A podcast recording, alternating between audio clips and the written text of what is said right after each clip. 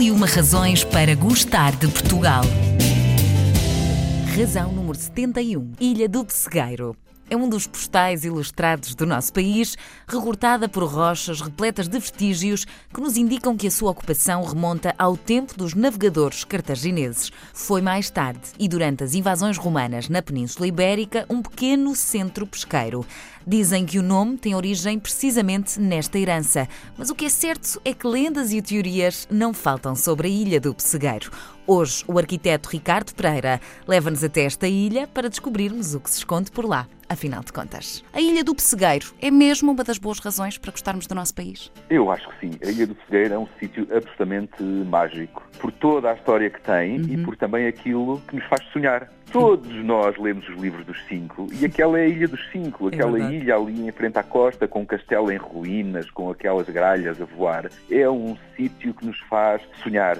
E leva-nos até à nossa infância, como referiu, não só nos Exatamente. livros, mas em termos de músicas, serviu de inspiração, é não é? Exatamente. Quem é que, quando dá aquela volta na, na estrada e de repente surge a ilha eh, uhum. uh, com toda aquela força, não, não se emociona. Para além disso, é uma história incrível que ali está. Vestígios desde a Idade do Bronze. Concretamente falando, uh, Ricardo, esta ilha de facto é muito rica neste sentido, no sentido uhum. histórico. Uhum. Para quem ainda não a conhece, o que é que nós podemos encontrar por lá quando a visitamos? A ilha é possível ser visitada, há, uhum. há, visitas organizadas, há um concessionário que faz a visita de barco, não é possível fazer a visita de outra forma, uhum. mas na ilha encontramos um conjunto de ruínas, com destaque para a época romana, uhum. em que foi um pequeno porto em que se produziam conservas de, de peixe, eh, e depois tem uns vestígios absolutamente extraordinários de um grande sonho do tempo de Filipe II de fazer ali um porto artificial.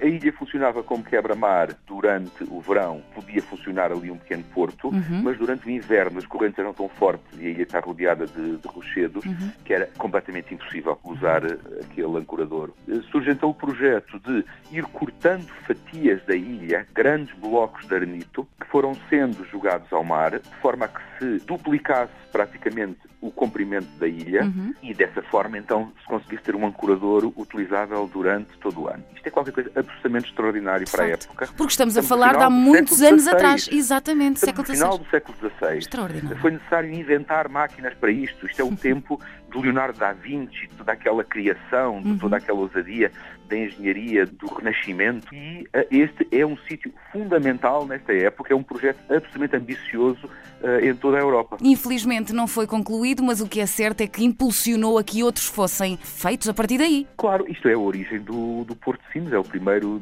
terminal, o primeiro projeto de domar o mar e melhorar as condições deste sítio excepcional. Este local, como, temos, como estamos a falar, é, é de facto muito rico em termos históricos e arqueológicos. Existe assim alguma descoberta que tenham feito por lá mesmo incrível? Ali, exatamente não, mas uhum. muito, muito próximo do, deste sítio, não podemos esquecer o Tesouro do Gaio, que uhum. é exatamente um tesouro da época fenícia, do século VII antes, antes de Cristo, uhum. um, um conjunto de joias em ouro absolutamente maravilhoso e que no fundo já documenta a utilização portuária, a vinda de, de, de povos do Médio Oriente, do, do, outro lado do Mediterrâneo, que se aventuraram, que atravessaram as colunas de Hércules e vieram a esta costa, provavelmente ancorando ali no ancorador do, uhum. do Pessegueiro ou já na, na pequena baía de Sines, eh, e que vinham essencialmente à procura de ouro, à procura de cavalos, à uhum. procura de outros materiais, e que nos trouxeram as joias, os perfumes, a escrita, o vidro, uma série de, de, outros elementos que, no fundo, moldaram a nossa cultura europeia. E agora passamos para as lendas, que eu sei que este local também tem aqui algumas histórias para nos contar. Pelo menos duas eu consegui descobrir: a lenda de Nossa Senhora da Queimada e a lenda da Fonte da Gralha. Falou há pouco que existem, de facto, muitas gralhas a sobrevoar a Ilha do Pessegueiro. O que é que há para contar sobre este tema, Ricardo? Primeiro começava pela Senhora do Queimado, uhum. Eh, porque é uma lenda que se prende com os piratas e com os corsários que assolavam esta costa. Uhum. Era uma costa deserta, uhum. cheia de pequeninas ribeiras, onde as galés do, dos corsários, uhum. especialmente do, do, norte da África, vinham abastecer-se de água.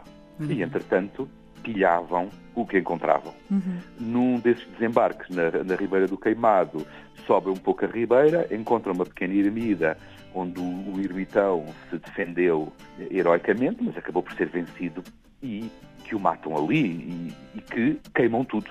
Queimam a, a ermida, queimam as imagens, queimam tudo, mas uhum. quando eles vão embora e vem a população ali das redondezas, encontra tudo destruído e no meio de todas aquelas cinzas a imagem de Nossa Senhora absolutamente imaculada e intacta. E daí, a partir desse momento, ficou conhecido como o sítio da Senhora do Queimado. Esta, estas lendas têm sempre uma, algum fundamento, alguma claro. base real. Tanto que foi necessário construir aqueles dois fortes, o grande forte em terra o forte da ilha, exatamente para defender este ponto que era de, de grande fragilidade, porque como tinha boas condições de ancoradouro, uhum. tanto para o bem como para o mal. Existem então visitas organizadas no verão. Quem é que mais procura a riqueza desta ilha, Ricardo? Conseguimos ter noção? Ainda são os nossos portugueses ou os estrangeiros também já querem conhecer a ilha do Temos muitos, muitos portugueses, muitos portugueses. Esta costa é um, um dos tesouros do nosso país porque é o troço de costa melhor preservado de toda a Europa. Estamos a falar destes valores patrimoniais, das lendas, da arquitetura militar, da arqueologia, mas há um valor absolutamente extraordinário e único que nós temos aqui, que é esta natureza. Começa logo por aquele, aquela estrutura, aquela duna consolidada que ali ficou no meio da água, uhum. eh, que, é, que é a ilha, mas há um património natural eh, maravilhoso e ainda muito pouco procurado, fora de um turismo de massas, uhum. fora dos hotéis, dos empreendimentos, das grandes confusões é um sítio que ainda consegue preservar a sua magia, que é uma coisa rara no mundo em que vivemos. De facto, de facto, de facto. Sobretudo em Portugal, que tem tido uma crescente incrível nos últimos anos. Bom, para terminarmos, Ricardo, a nossa conversa sobre esta mágica ilha do Pessegueiro, gostava de lhe lançar aqui um pequeno desafio. Completar a seguinte frase: A ilha do Pessegueiro é? A Ilha do Pessegueiro é um sonho de pedra. No verão há visitas organizadas à ilha que mantêm os vestígios da velha muralha e de um porto romano. Pode aproveitar para esticar a toalha na praia e aproveitar também a vista privilegiada para a Ilha do Pessegueiro. Pode também ir até lá conhecer o que ela tem para lhe dar. Quanto ao Pessegueiro na ilha, no poema de Carlos T, cantado por Rui Veloso, só existe mesmo na letra desta canção. Havia um pessegueiro na ilha